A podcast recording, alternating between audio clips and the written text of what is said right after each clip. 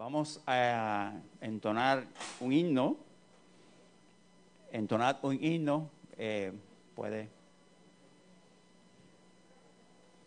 Vamos a ponernos de pie.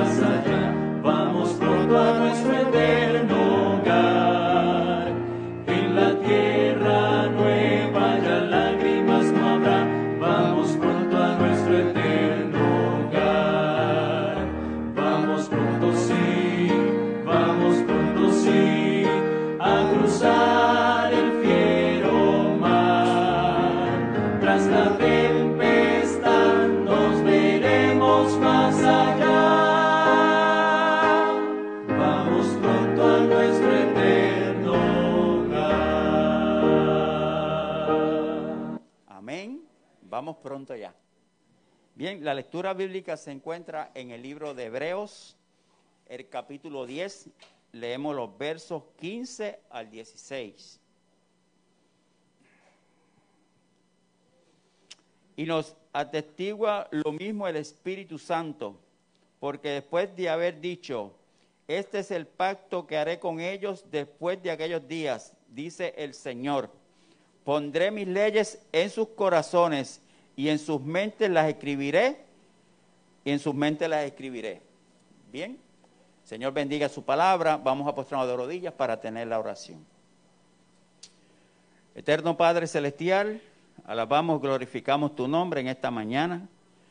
Te damos gracias, Señor, porque estamos aquí reunidos para adorarte, Señor, porque tú eres nuestro Dios, tú eres nuestro Salvador, tú eres nuestro Redentor.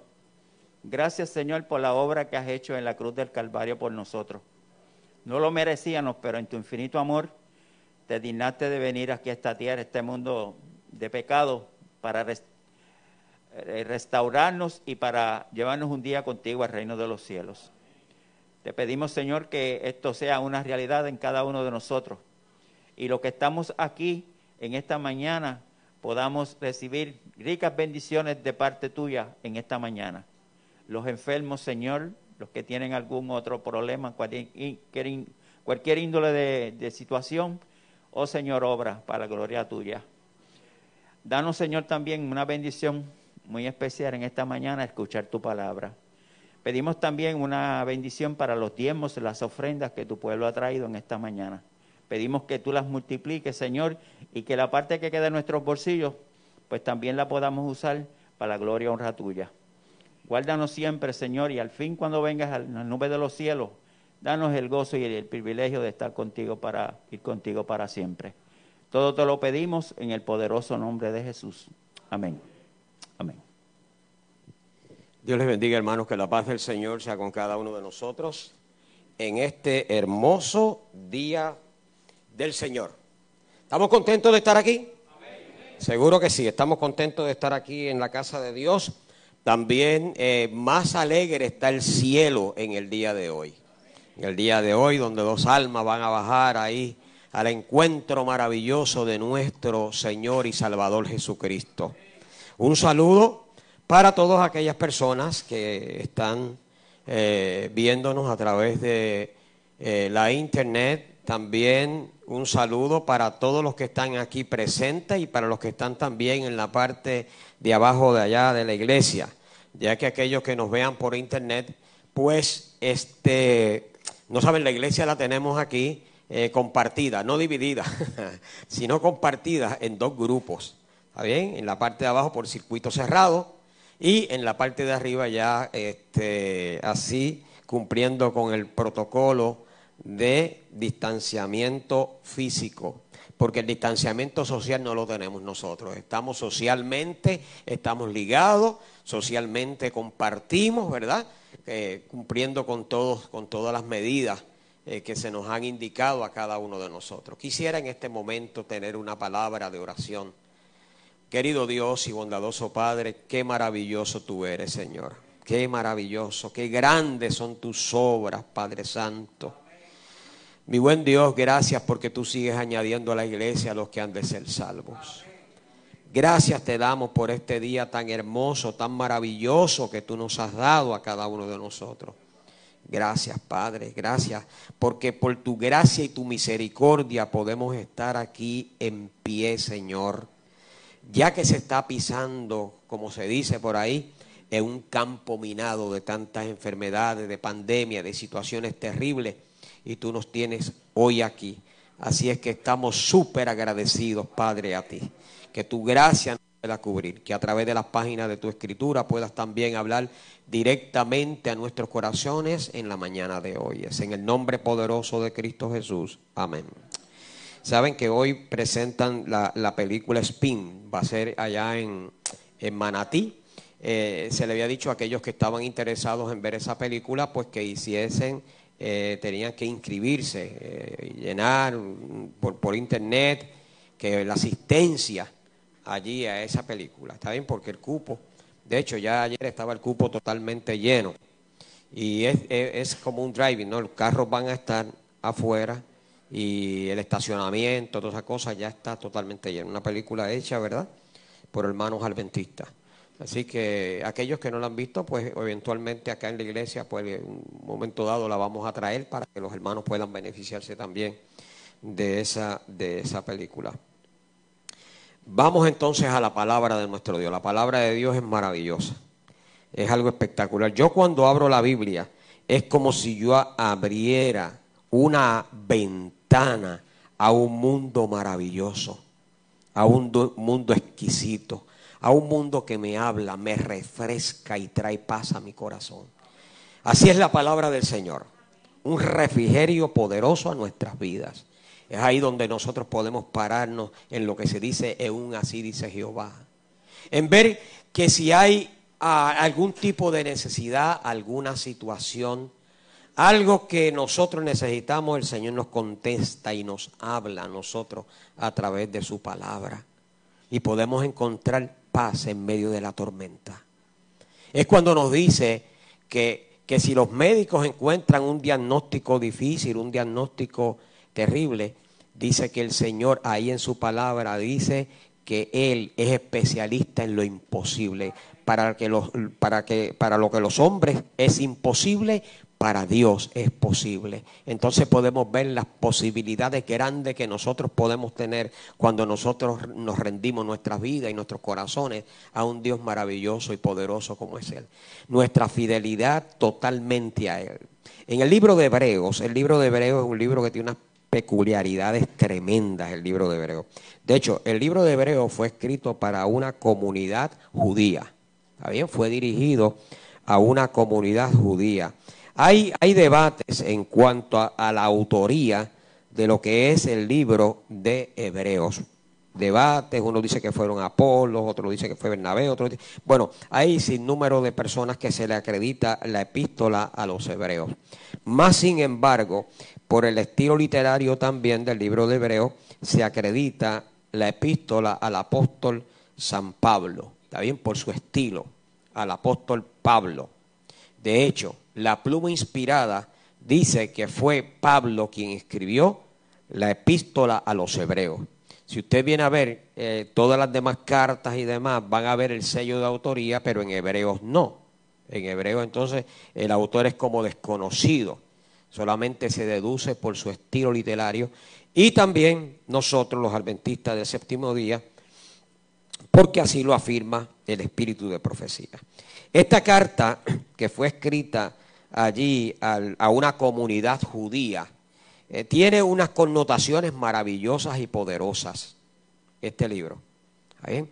Esa comunidad judía a la cual se escribe el libro de Hebreo, esa comunidad judía a la cual se le escribe, estaba siendo, tal pareciera que estaba siendo también atacada por los judaizantes. Ellos habían conocido lo que era el Evangelio del Señor. Ellos habían conocido lo que es la gracia de Dios. Pero sin embargo los judaizantes trataban de arrastrar nuevamente al, al pueblo a los rudimentos anteriores que habían los traían nuevamente a lo que era el sistema de sacrificio, los traían nuevamente a lo que era allí el sistema del santuario y los sacrificios que había, los traía nuevamente a lo que eran los lavamientos y también las comidas, etcétera, etcétera, de lo que era aquí este, o participaban en el Antiguo Testamento y la ley mosaica ellos trataban de arrastrarlo nuevamente. ¿Por qué trataban de arrastrar eso?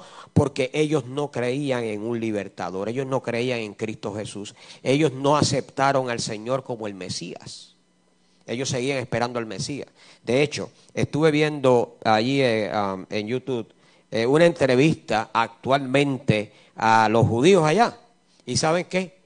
La gran mayoría de los judíos que actualmente están no creen que Jesús es el Mesías. Todavía siguen creyendo exactamente lo mismo que se creía en la antigüedad. Eh, eso es, decía, ese es el profeta de los cristianos. Así decían uno de los que estaban entrevistando. Eh, ¿Tiene alguna relevancia para ustedes salvación? Ninguna. El pueblo judío, ninguna. No creemos en él, no lo aceptamos a él y eso únicamente es el profeta de, de los cristianos, nada más.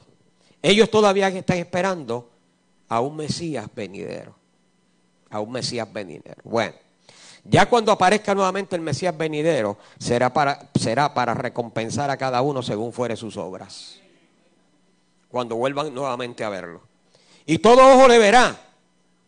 Y cuando venga ya nuestro Salvador en las nubes de los cielos, con gran poder y gloria, aún el pueblo judío va a estar mirando hacia arriba y van a ver entonces al Salvador, aquel que un día crucificaron y aquel que han rechazado hasta el día de hoy. Hasta el día de hoy. Así es que el apóstol luchó contra esa corriente filosófica de ese tiempo. No le fue fácil al apóstol Pablo, como no, no, lo es tampoco fácil ahora mismo para nosotros, donde se meten vientos de doctrina, tratando también de llevar al pueblo a los rudimentos pasados, con, por ejemplo, que las fiestas judaicas pues hay que eh, celebrarlas, cada una de ellas, cuando cada una de ellas representaba dentro del plan de redención, dentro del plan de salvación, a nuestro Señor y Salvador Jesucristo a Cristo Jesús. ¿eh? Nosotros lo vimos aquí cuando estudiamos las fiestas judaicas. La Pascua que representa el sacrificio maravilloso de nuestro Salvador. Ahí los panes sin levadura, el cuerpo de Cristo en la sepultura y los panes allá, este, la fiesta de las primicias, la resurrección de nuestro Señor y Salvador Jesucristo, con lujos de detalle pudimos ver todas esas cosas. La intronización de Cristo como nuestro sumo sacerdote, allá por la fiesta del Pentecostés. Y así sucesivamente cada una de ellas. Y la liberación y la muerte de Cristo, allá cuando nosotros lo, vimos en cada una de ellas y la liberación de cada uno de nosotros. Sí está por cumplirse una de las festividades en realidad y en la fiesta de las cabañas cuando vamos a salir de aquí, son las bodas del Cordero que vamos a celebrarla en el reino de los cielos cuando Él venga. Eso es así. Ahora, en la liturgia, en la liturgia, ¿verdad? Y la literatura hebrea que se escribió aquí, que el apóstol Pablo, eh, si ustedes van a ver ese marco, está dirigido exactamente a todo lo que es el santuario. Y nosotros como adventistas del séptimo día, que nos encanta porque la sierva del Señor dice que el santuario es el fundamento de nuestra fe, así que nos encanta lo que es la epístola a los hebreos. Nos arroja luz en cuanto al mensaje que cada uno de nosotros tenemos y hemos nosotros creído. ¿Está bien? Ahí me habla también acerca de la salvación. Por ejemplo, se citan también, el apóstol cita al Antiguo Testamento. Y cuando toma un, autor del Nuevo Testamento y cita el Antiguo Testamento, lo que hace es validar y dar por cierta las escrituras del Antiguo Testamento. ¿Eh? La citan. Así que le da validez. Y aquí el apóstol, vamos a llamarle el apóstol eh, eh, Pablo, citó en dos ocasiones el mismo texto. Escuchen esto, el mismo texto allí a los hebreos. Se lo citó el mismo texto. Y ese texto que citó ahí es algo sumamente especial y maravilloso. Miren esto. Dice aquí. En Hebreos capítulo 8, Hebreos capítulo 8 y los versos 10 en adelante. Vamos allá a la palabra de nuestro Dios. Dice, este es el pacto que haré con la casa de Israel después de aquellos días, dice el Señor. Miren esto. Él está citando ahí a Jeremías. ¿Está bien? El libro de Jeremías 31-33. Si usted busca Jeremías 31-33, va a ver exactamente lo mismo. Así es que él está citando allá a Jeremías. ¿Qué, ¿Qué cita de Jeremías? Una porción maravillosa. Y este es el pacto que haré con la casa de Israel. ¿Cuál es el Israel moderno? Nosotros, el pueblo de Dios. Somos nosotros. Este es el pacto que haré con vosotros. Dice ahí, después de aquellos días. ¿Cuál es el pacto que él iba a hacer con nosotros? Miren, pondré mis leyes en dónde? En la mente de ellos. Las escribiré ahora dónde? En sus corazones. Fíjense, Dios mismo en el Sinaí había escrito los diez mandamientos. ¿Con qué lo escribió? La palabra de Dios lo dice dice que con el dedo de Dios, con su dedo, él escribió cada uno de los diez mandamientos. No se lo confió él allí a Moisés que lo hiciese. Es más, cuando Moisés descendió del monte, que encuentra la rebelión que hizo allí, eh, estaba Datán, Corea y Abirán, y Aarón cayó presa también de ellos, que tiró las tablas, se rompieron las tablas allí de los diez eh, mandamientos, y Dios no le dijo allá a Moisés, Moisés, ya tú los conoces, escríbelo. No, no. Le dijo, ven y sube que te voy a dar a otro, escritos nuevamente con el dedo de Dios. No se lo confió al ser humano, porque Dios no quería equivocaciones en cuanto a cada uno de sus mandamientos. Era el carácter de Dios revelado allí a la raza humana, le estaba dando. Es la ley de la libertad que le estaba dando. Es la ley de los derechos civiles de nosotros, los cristianos también. Los primeros cuatro mandamientos, mi relación y mi devoción con el Dios Todopoderoso. Gloria a Dios. ¿Está bien? Es entre Él y yo, de forma vertical. Son esos primeros cuatro mandamientos. No tendrás Dios ajeno delante de mí. No te inclinarás a ellos. Y sigue así hasta el día, eh, hasta el mandamiento del sábado. ¿Está bien? Porque el mandamiento del sábado lo que identifica aquí es mi relación con Dios. No con el ser humano, sino con Dios. ¿Está bien? Mi relación con Dios es reconocerlo a Él como creador. Es el cierre, como dice, de la creación del Señor. Es el cierre ahí también de, de esa fidelidad de esos primeros cuatro mandamientos que van ligados ahí. Es ese cierre donde dice que eres el creador del cielo, de la tierra, que todo le pertenece a Él. ¿Está bien? Y nosotros nos unimos en ese reposo y descanso hacia Él, obedeciendo su palabra. Forma vertical. Los otros seis mandamientos, seis mandamientos, se lo dedicó en forma horizontal, que es mi relación con el prójimo. ¿Está bien? Que donde, como dice la ley, donde terminan mis derechos, comienzan entonces los tuyos. O sea, yo no puedo pasar de aquí hacia allá. Es respeto humano, es la coinonía entre cada uno de nosotros, es la ley de la libertad. Por eso el, salmista decía que no son gravosos, que no son penosos, que se deleitaba en cada uno de ellos. Así lo vea. De esa manera, nosotros también vemos la ley de Dios vemos los mandamientos de nuestro Dios de esa misma manera. Que cuando llega este viernes, que es el día de la preparación, decimos, gloria sea tu nombre, que mañana es el santo día del Señor, que vamos a estar congregados, nos vamos a encontrar contigo, como dice tu palabra, en tu casa. Porque en el cielo dice, y será que de mes en mes y de sábado en sábado vendrá toda carne a adorar delante de mí, dice la palabra. Solo citó Isaías. Así que en el cielo también vamos a estar. Es uno de los mandamientos que va a quedar allí. Los demás no harán falta porque es parte. Ahora, cuando dice aquí que ese pacto, que ahora él lo va a escribir, ya no en tablas, ¿por qué? Porque se han olvidado de los mandamientos del Señor, se ha olvidado de ese pacto que Dios hizo. Ya entonces la gente dice, no, no, eso quiere decir esto, yo lo interpreto de esta otra forma, de esta otra manera, y quieren interpretar la ley de Dios y cambiar la ley de Dios a manera y forma del ser humano, como me parezca a mí.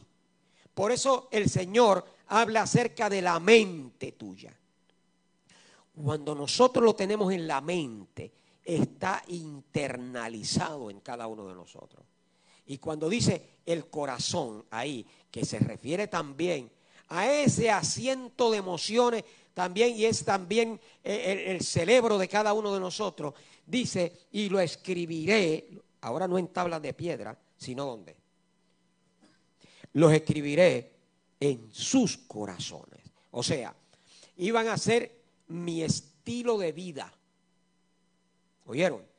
Son ahora no algo exterior que yo pueda ver en unas tablas de piedra, sino es algo interior de cada uno de nosotros. Ahí. Es un estilo de vida. Ya no tengo que mirar allá a, la ley, porque la ley dice esto y esto, que no tenga, que no tenga Dios. No, no, no, porque no los tengo, porque ya lo llevo dentro de mí. Mi relación con Dios está bien profunda en mí. Eso es lo que estaba hablando ahí el el profeta Jeremías cuando habla acerca de esto. Y Pablo lo cita en su carta, ya que le está hablando a la comunidad, ¿qué? Judía, comunidad hebrea, le estaba hablando allí. Los escribiré en sus corazones. Y entonces dice, seré su Dios y ellos serán mi pueblo. Gloria a Dios. Qué clase de acuerdo tan maravilloso y tan especial. O sea, que tú no eres un ser humano errante en la tierra. ¿Está bien? Que tú tienes propósitos, que Dios tiene propósitos también contigo. Que si alguien viene y te dice, no, este, este individuo, eso no es nada, no es nadie.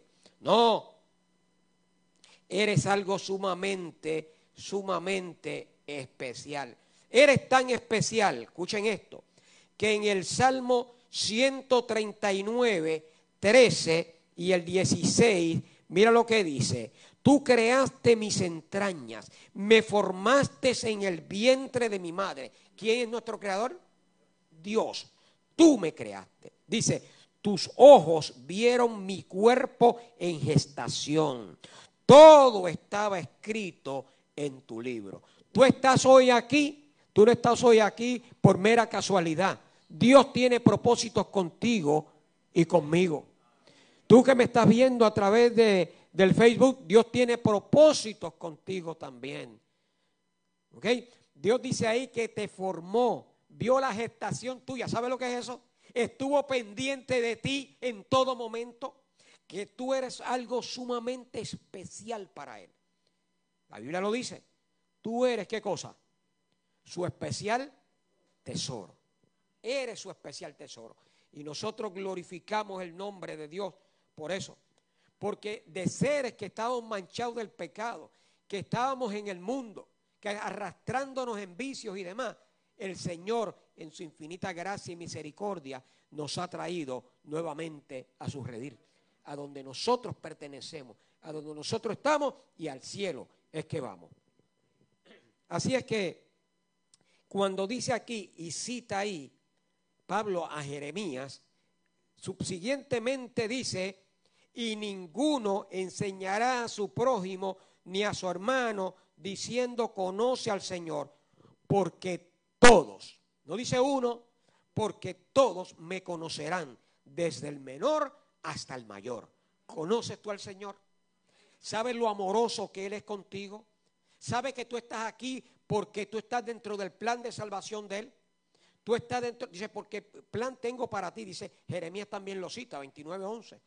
Yo sé los planes que tengo para vosotros, planes de bien y no de mal dice la palabra.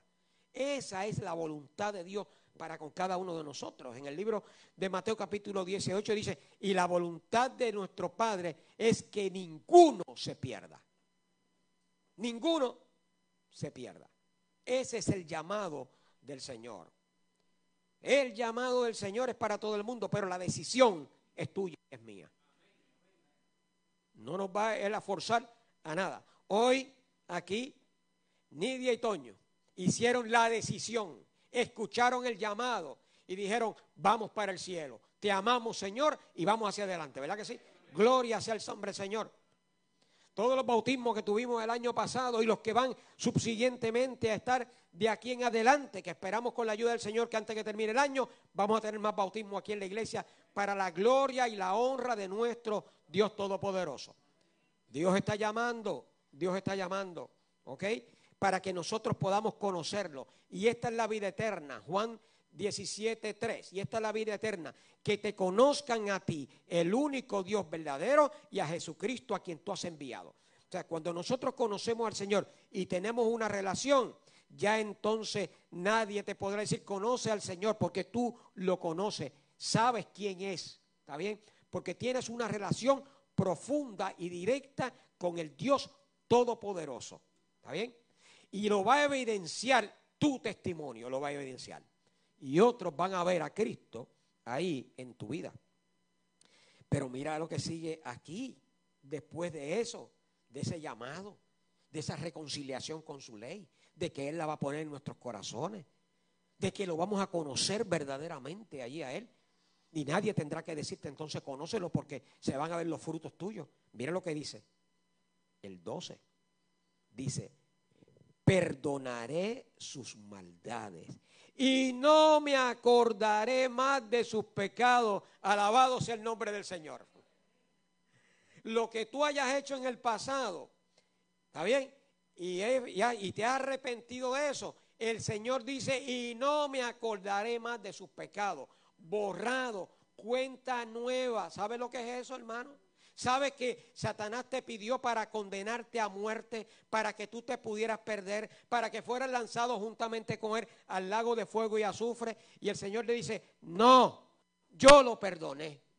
Él me conoce, Él es mi hijo y va conmigo para el reino de los cielos. Y no me acordaré más de tus pecados. En el, eso es en el, en en el 8 en el 10, en el capítulo 10, del 17, del 16, del 15 en adelante, que nos leyó Jaime, miren lo que dice también aquí. él está haciendo la comparación, el apóstol, entre el sistema de sacrificio que ellos tenían anteriormente, que tenían que estar constantemente matando corderitos sobre el altar.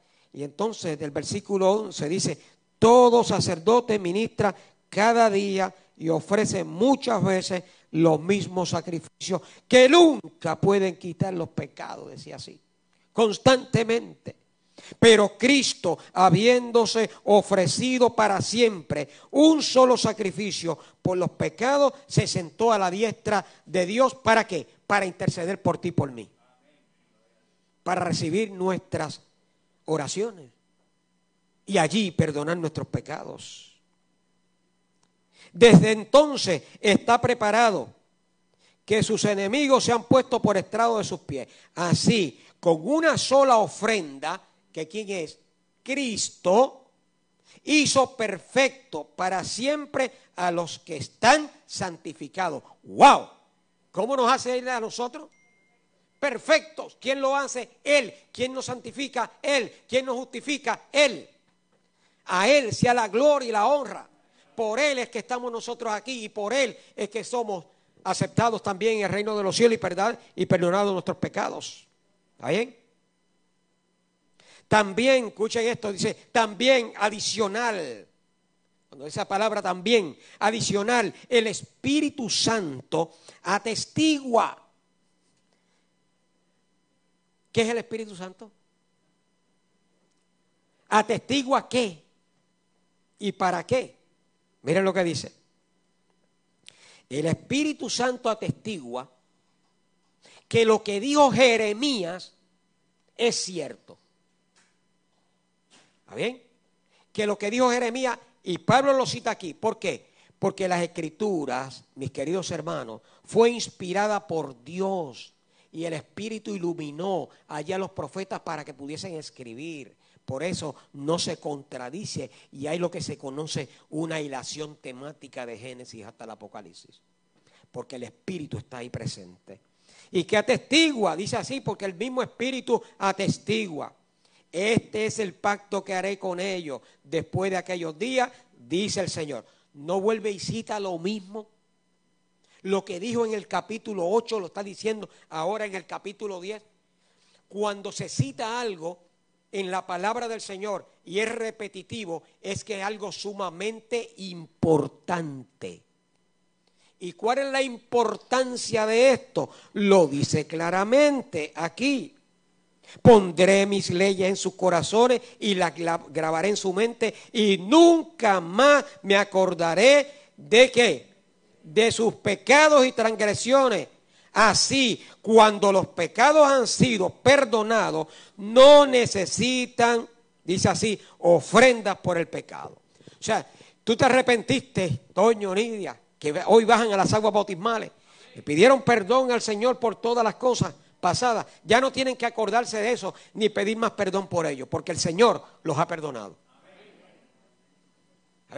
No tenemos que acordarnos, no tenemos que torturarnos. El enemigo sigue torturándonos a nosotros con nuestro pasado. Y cuando nosotros vivimos en nuestro pasado, dañamos el presente y tampoco nos podemos proyectar hacia el futuro.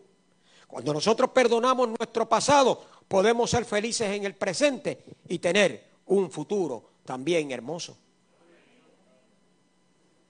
Muchas personas, psicólogos, atienden a la gente y con qué se están las personas ah, haciéndose daño, se han hecho daño emocionalmente. ¿Ah? Ani, ¿con qué? Con el pasado. Se brega con los hechos pasados. Me pasó esto, me pasó aquello. Y eso está tan vívido en la mente de la persona que no puede sacarlo, lo afecta emocionalmente. Lo afecta emocionalmente. Hay otras cosas adicionales que hay, orgánicas y demás, que no entramos en ese detalle, ¿verdad?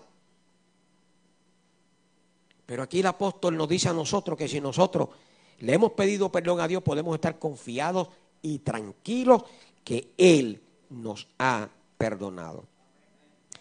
En el libro de Isaías, el libro de Isaías, el capítulo 43, es un capítulo hermoso el capítulo 43 de Isaías, nos vuelve aquí Isaías y nos habla cosas estupendas y maravillosas.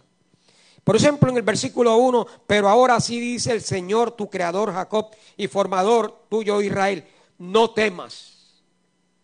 ¿Hay que tener miedo? No temas. Toño, ¿hay que tener miedo? Nada, ninguno, ¿verdad que sí, Nidia? No temas. ¿Ah? No temas, porque yo te redimí. Yo certificó, yo te redimí. Redimir, te compró nuevamente. ¿Está bien? Te hizo acepto, te perdonó. Gloria a Dios por eso. Te redimí.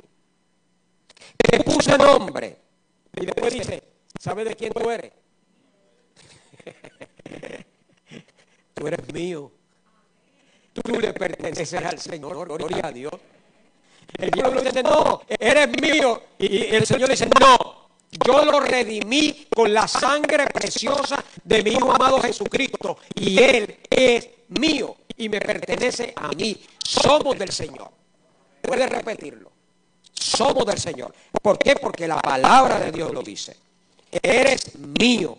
Y, después te dice ahí, Víctor, dice, vas a tener circunstancias y problemas, Vivi, van a tener circunstancias y problemas, dice ahí la Biblia. Mira lo que dice aquí. Cuando pases por las aguas, yo estaré contigo. No es que no vas a pasar por problemas y dificultades, sino Él prometió que cuando tú pasaras por alguna situación difícil en tu vida, Él iba a estar contigo. Dice, y los ríos no te anegarán. Cuando pases por el fuego, no te quemarás, ni la llama arderá en ti, porque yo, el Señor, soy tu Dios. Gloria a Dios. Y estaba hablando de hechos reales. Estaba hablando cuando el pueblo de Israel tuvo que pasar allá por el Mar Rojo. ¿El Señor estaba con ellos? Seguro que sí, por los ríos. ¿No pasó también cuando se encontraron ahí el río Jordán que iban a atravesar y entrar a Canaán? ¿No dividió también las aguas del río? ¿Quién estaba allí con ellos? El Señor estaba allí con ellos. Dice también con el fuego, cuando echaron a los tres jóvenes hebreos en el horno de fuego, que echaron a tres y Nabucodonosor dijo, veo, no, echaron a tres, yo veo cuatro y el cuarto es semejante a los hijos de los dioses. Gloria a Dios. Él estaba allí, Él está allí. Cuando estás pasando circunstancias y problemas difíciles en tu vida, puedes confiar que aunque tú no lo veas, Él está ahí contigo. Nabucodonosor pudo ver la cuarta persona, sin embargo los tres hebreos no lo vieron y estaba allí con ellos. ¿Podemos confiar en él? Seguro que sí. Escuchen esto. Versículo 15 dice, yo soy el Señor vuestro santo creador. Versículo 25 dice aquí, yo soy ¿Cómo fue cuando Moisés le preguntó allí, en nombre de quién yo voy? Dime tu nombre. ¿Y qué fue? Le dijo, yo soy el que soy, punto. Fuera de mí no hay otro. Yo soy el que soy. Y aquí viene y le dice, yo soy el que borro tus rebeliones por amor a mí y no me acordaré más de tus pecados. ¿Somos libres? ¿Eres libre? ¿Te sientes libre? Hay que sentir la libertad que hay en Cristo Jesús y que Él nos ha perdonado nuestros pecados. Eh, claro, ¿cómo Jaime? Dilo duro.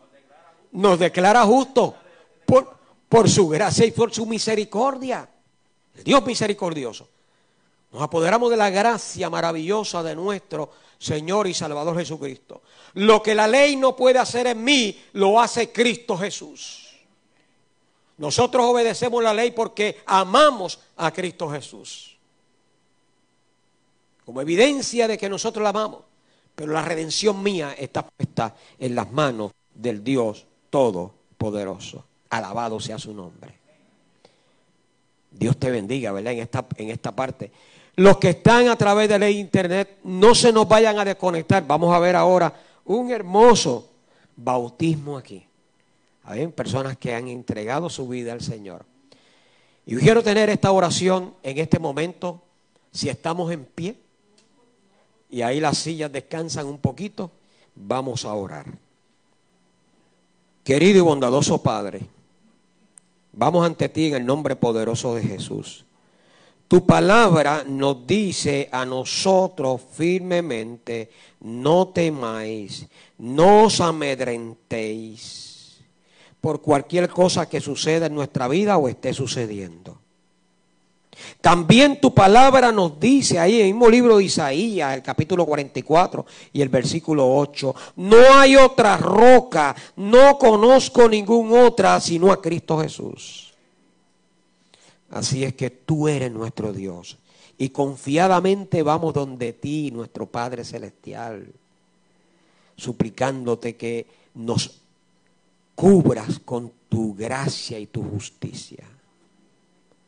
Gracias Jesús por tu sacrificio en la cruz por cada uno de nosotros. Gracias Espíritu Santo porque pide por nosotros con gemidos indecibles también ante la presencia del Padre. Suben nuestras oraciones ante Él. Bendice tu iglesia, bendice esta congregación. Señor, si hay una persona que ha estado pasando por alguna situación difícil en su vida, sea cual sea, algún problema familiar, algún problema en el hogar, algún problema, Padre Celestial, posiblemente que nos esté viendo, que tenga algún vicio que todavía no ha podido, Señor, y está batallando con él, que lo rinda ante ti, que tú lo has de liberar para gloria de tu nombre, Señor. Mi buen Dios, te pedimos en este momento, si hay alguna persona que tiene alguna enfermedad, alguna situación, te pido que en el nombre de Jesús sea sano para gloria tuya.